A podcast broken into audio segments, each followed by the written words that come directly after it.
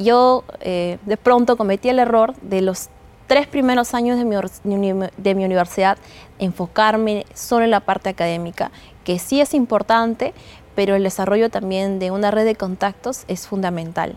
De hecho, el mundo laboral hoy en día se mueve por red de contactos. Crece, podcast del Pronavec. Conoce de cerca la experiencia detrás de la educación. Hola, bienvenidas, bienvenidos al podcast Crece del Pronavec. ¿Estás por acabar tu carrera profesional y quieres ingresar con éxito al mundo laboral? Quédate en este podcast porque vamos a conversar sobre este tema.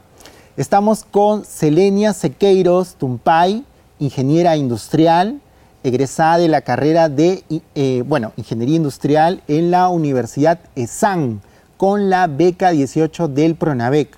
Por cierto, estamos grabando este podcast en la Universidad ESAN. Agradecemos mucho que nos reciban aquí en esta casa de estudios.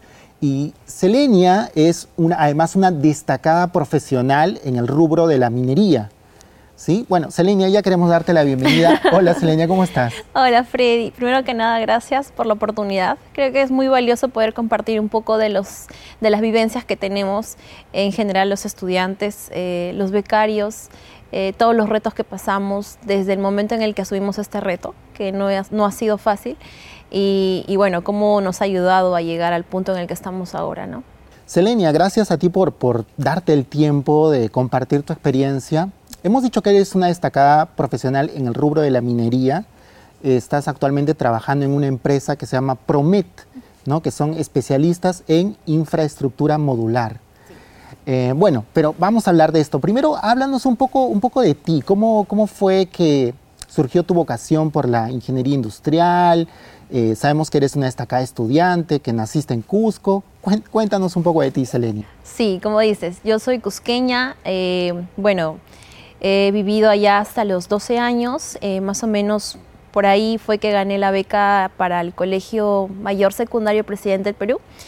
Ahí fue que asumí el reto de venir aquí a Lima, comenzar eh, a partir del tercer grado y asumir ese reto, ¿no? que era una jornada de estudio bastante extensa, pero también sabía que era una oportunidad, que solo tuvimos un equipo, un grupo bastante reducido de chicos que era un piloto y que sabíamos que si salía bien definitivamente iba a ser un gran aporte.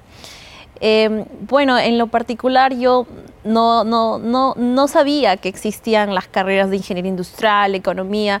De hecho, es una carencia que existe en, en la sierra, la, la orientación vocacional. Eh, como tal, nos enfocamos mucho a lo que son carreras un poco más convencionales.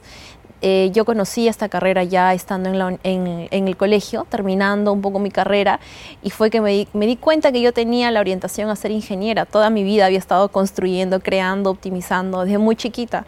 Y también en el sector de los negocios, ¿no? Yo desde muy pequeñita he hecho mis mini negocios en mi colegio con mis compañeros, entonces eh, creo que era algo innato en mí y el hecho de haber estudiado en la Universidad de San, el tener ese refuerzo de profesionales muy destacados en las áreas de administración, de negocios, eh, de procesos, eh, de desarrollo, me ha ayudado mucho a poder yo definir que esto es lo que me gusta hacer y lo veo en todas partes, en mi vida en general, ¿no? Yo creo que la optimización de procesos y, todo lo que compete de la mano de esto está en toda nuestra vida, en nuestro día a día, desde el momento en el que nos levantamos y decidimos qué carro vamos a tomar para ir a nuestro destino, está ahí. Es cierto lo que comentas, todo, todo es un proceso, ¿no? Hay, queremos llegar a un lugar, bueno, hay un proceso en el que vamos a, vamos a llegar, bueno, ya los que tengan esa vocación por la ingeniería industrial ahí de repente también puedan seguir tu camino Selenia, hemos dicho que, bueno, que eres una destacada profesional, también destacada estudiante. Eh, te iba, ya nos has dicho antes de grabar el podcast, que te iba muy bien en la universidad. Eh, pero ¿cómo fue el momento en el que estabas ya a punto de terminar la carrera y, ya te proyectabas a, pues, a trabajar, a ingresar al mercado laboral? ¿Cómo fue esta, esta parte de tu experiencia? La transición. bueno, yo eh, brevemente, la universidad la empecé con mucho entusiasmo, muy abocada a los estudios, tratando de sacar el mil por ciento a la carrera, aprovechando todos los beneficios que tenía en beca. ¿no? no tenía que preocuparme por la parte económica porque ya tenía todo ese respaldo, aparte del seguro y el soporte que nos daba el área de beca, eh, nuestra asesora en ese momento. Y también por parte de la universidad teníamos un asesor específicamente para el equipo de beca, ¿no? que nos orientaba y nos daba apoyo, refuerzos incluso en la parte académica cuando era necesario. Entonces, esto me permitió a mí abocarme 100% a la parte académica. Pero ya un poco más adelante, como tú dices, para terminar la universidad fue que me di cuenta de que eh, en realidad la universidad te da todas las, herramientas, pero tú debes buscar más allá de lo que te dan. Debes ser, eh, tener mucha proactividad en realidad para poder aprender otros aspectos laborales eh, más reales aplicar toda esa teoría. Entonces yo en este camino estaba en la duda de qué hago, si me aboco al 100% a mi carrera y termino la universidad destacadamente, que, que es parte también ¿no? de, querer terminar la universidad muy bien, o si comenzaba ya el reto de, de trabajar, ¿no? de buscar una oportunidad laboral y ahí viene la gran incógnita, ¿en dónde voy a trabajar? de qué voy a trabajar. De hecho, un ingeniero industrial tiene la particularidad de que puede trabajar en cualquier parte. Como una vez dijo un profesor, sabemos de todo, pero solo un poco. Entonces, tenemos que decidir a dónde nos vamos a, a enfocar y desarrollar. En lo particular, yo, como te comentaba, he sido una mini negociadora y terminé en el área comercial pero sin dejar de lado todo aquello que me gustaba, ¿no? Los proyectos, la parte de calidad, logística, todo eso lo sigo viendo ahora y me hace ser mucho más eficiente y me ha ayudado a crecer laboralmente. Yo comencé justo un año antes de terminar la carrera a hacer mis prácticas. Me arriesgué y dije, todo va a ser un aprendizaje, ¿no? No voy a perder la oportunidad de trabajar, comenzar a trabajar y, y comencé a interactuar con otras personas, con otras áreas y me di cuenta que la universidad es una mini muestra en realidad de lo que te espera allá afuera y ya depende de ti, ¿no? Si, si quieres crecer. Quiere decir que, o sea, estabas viendo lo de tus notas, pero ya cuando, cuando te proyectas al, al mundo laboral, ¿cómo, ¿cómo empiezas a, dices ya desde la universidad, a, a entrar de alguna manera al mundo laboral? ¿Cómo, ¿A través de cómo? ¿Qué, ¿Qué hay que hacer? ¿Cómo se logra eso? Bueno, algo que sí tengo que destacar mucho es la importancia de la red de contactos. Yo eh, de pronto cometí el error de los tres primeros años de mi, de mi universidad enfocarme solo en la parte académica, que sí es importante, pero el desarrollo también de una red de contactos es fundamental. De hecho, el mundo laboral hoy en día se mueve por red de contactos. Y, no necesariamente porque sean personas conocidas o, famosas, ¿no? sino porque participes en diferentes clubes, en diferentes secciones estudiantiles. Yo en la universidad participé en CEDIPRO, participé también en, en una, en una sección de calidad, eh, participé en los juegos inter, inter, inter interfacultades. Entonces, eso me permitió a mí conocer mucha más gente. Conocí a toda la gente de mi facultad, conocí a gente de otras facultades, conocí gente de otra universidad. Entonces, eso te apertura mucho a poder ver más, de manera más macro, qué, hay afuera, qué hay en el mercado. Y también como que te ayuda a desarrollar, me imagino, otras habilidades, ¿no? Esto de conectar con grupos, hablar, eh, al, generar algún tipo de, no sé, de conocimientos nuevos de repente, ¿no? El participar con otras personas. Claro, yo llevaba algunos de los casos que tenía en la universidad y los debatía con, con los chicos de otras universidades. En definitiva, son diferentes metodologías. Más o menos los chicos llevaban temas similares al que yo llevaba, pero eran otras perspectivas y eso me, me, permitía a mí conocer en realidad otras realidades. Eh, y hoy en día lo vivo, ¿no? De hecho, mi trabajo es todos los días conozco a alguien nuevo, todos los días tengo que conocer a alguien nuevo y eso me encanta. Conozco gente, como dices, ¿no? Mi, mi, trabajo está muy abocado a lo que es desarrollar infraestructura modular para minería. Cuéntanos de qué trata eso, porque así de repente no todos sabemos de qué, de qué trata y además en minería de repente pues uno diría que no hay también muchas mujeres y de hecho tú también ya nos vas a comentar de repente, también participas de un grupo de mujeres que impulsan las, las TIC, ¿verdad? Eh, cuéntanos, a ver, de tu trabajo, de qué trata y pues cómo, cómo estás destacando en este, en este sector. Bueno, eh, nosotros, la empresa en la que trabajo desarrolla lo que es infraestructura de manera rápida, eficiente y económica para las mineras. Es decir, campamentos, alojamientos, oficinas, que es un sistema constructivo que ya tiene bastante tiempo en el mercado, pero que ya ha ido expandiendo horizonte. De hecho, ahora no solo desarrollamos proyectos para minería, sino también para agroindustria, para salud, educación.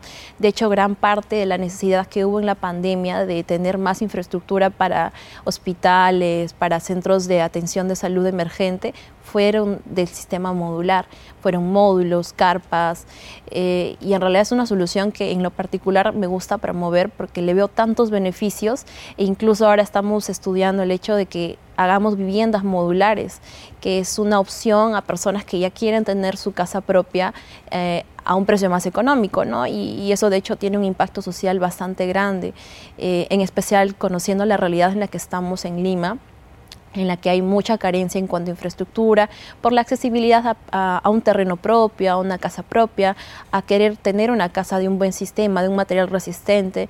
Entonces, esa es la razón por la cual yo soy muy apasionada de lo que hago, porque veo que tiene un gran impacto en la vida de las personas. No solo es una gestión comercial, una transacción la que hacemos, sino le damos calidad de vida a personas que en la mina en lo particular pasan 21 días lejos de su familia, lejos de las personas eh, con las que viven en sus lugares de origen y les damos el confort, la calidad de vida, las facilidades, un centro de salud al nivel, ¿no? Porque estamos hablando de lugares que están inhóspitos, están alejados de, de, la civilización y necesitan tener todos estos recursos para poder trabajar de manera eficiente.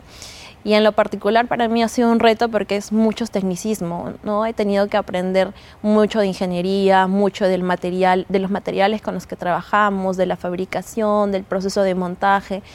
Es, y es un reto, ¿no? Y de hecho cuando tengo algunas reuniones con mis clientes, les llama mucho la atención, ¿no? Que una mujer conozca el sistema, que les pueda explicar, que les pueda brindar respuestas de manera rápida. Eh, tengo un equipo de atrás, ¿no? De ingeniería, de propuestas que me dan todo el soporte, pero ya es como algo más, más detallado, ¿no? Pero yo trato en la medida de lo posible de darle ese soporte y ese apoyo a las personas que, que confían o que buscan una solución en nosotros. De repente en general, pero en el espacio de la eh, minería donde, donde trabajas tú, eh, en ese rubro, digamos, ¿qué, qué, les dirías a la general, a todos los estudiantes, quizás a las mujeres también? ¿Qué se necesita? ¿Qué habilidades hay que desarrollar? ¿Qué les recomendarías para que desde la universidad, como, como hemos dicho al inicio, pues ya puedan estar proyectándose al mundo laboral? ¿Qué les dirías? Em, yo destaco mucho el papel que estamos teniendo las mujeres hoy en día en, general. Estamos incursionando en, nuevos sectores, asumiendo nuevos roles. De hecho, cada vez veo más mujeres en la minería, más gerentas, y eso me llena mucho de orgullo porque sé que están comenzando a valorar más nuestro rol y están viendo nuestra capacidad. Y a lo que llamaría es a que en general, ¿no? tanto mujeres como hombres, nos atrevamos cada vez a, a ver cómo podemos hacer que nuestra carrera aporta a la sociedad si bien es cierto, nosotros como becarios tenemos nuestra responsabilidad con el país por todo lo que nos ha dado y ese es el compromiso que, por el cual nos quedamos aquí y trabajamos, pero más allá de eso es que no se queden esos cinco años, sino que sea un proyecto de impacto a largo plazo, que sea sostenible. Y como comentabas, soy parte ahora de un grupo de mujeres que están muy abocadas a lo que es la parte de tecnología y digitalización, que es fundamental hoy en día y de hecho tenemos que promoverlo para que pueda enfocarse no solo en la parte de los negocios, sino en nuestra vida diaria, en los proyectos sociales, incluir a más personas y, hacer que todo esto sea más integrador, ¿no? que no solo sea para un grupo de personas. Y, bueno, a mis compañeros en general les diría que se atrevan, que descubran, que interactúen, que conozcan, eh, que busquen puertas, que toquen puertas, que no tengan temor, eh, que nada se pierde. Creo que la peor gestión que, se hace es aquella que no se hace.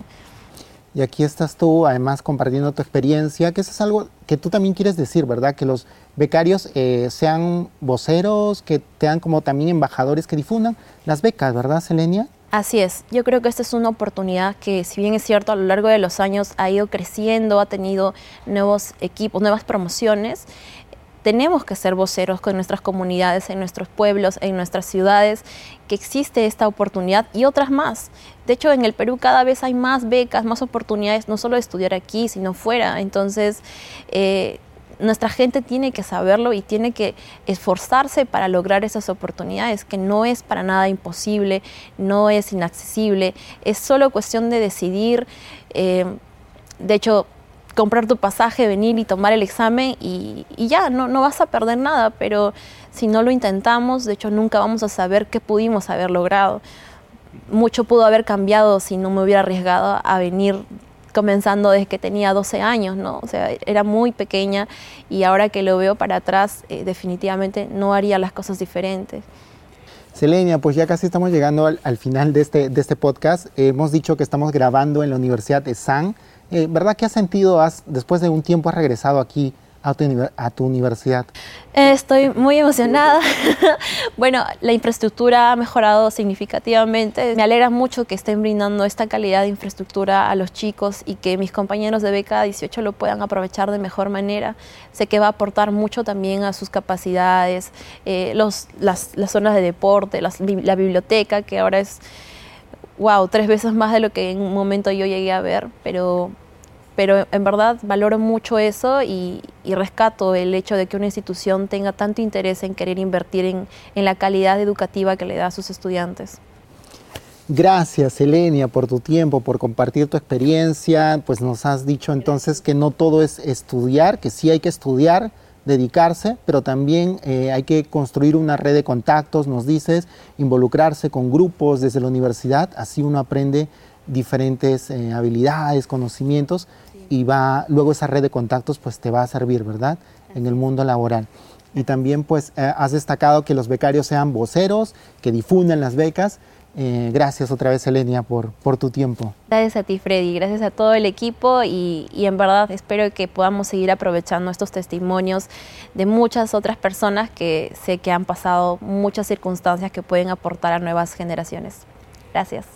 Pues gracias y gracias a todas las personas que están escuchando. Como siempre, les animamos a que compartan el podcast, que visiten, que difundan, lo, lo difundan en todas las redes y sigan a Pronavec también en todas las redes.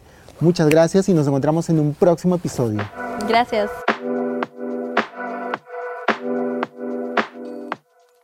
Este episodio llegó gracias a Programa Nacional de Becas y Crédito Educativo PRONAVEC del Ministerio de Educación. La educación transforma vidas.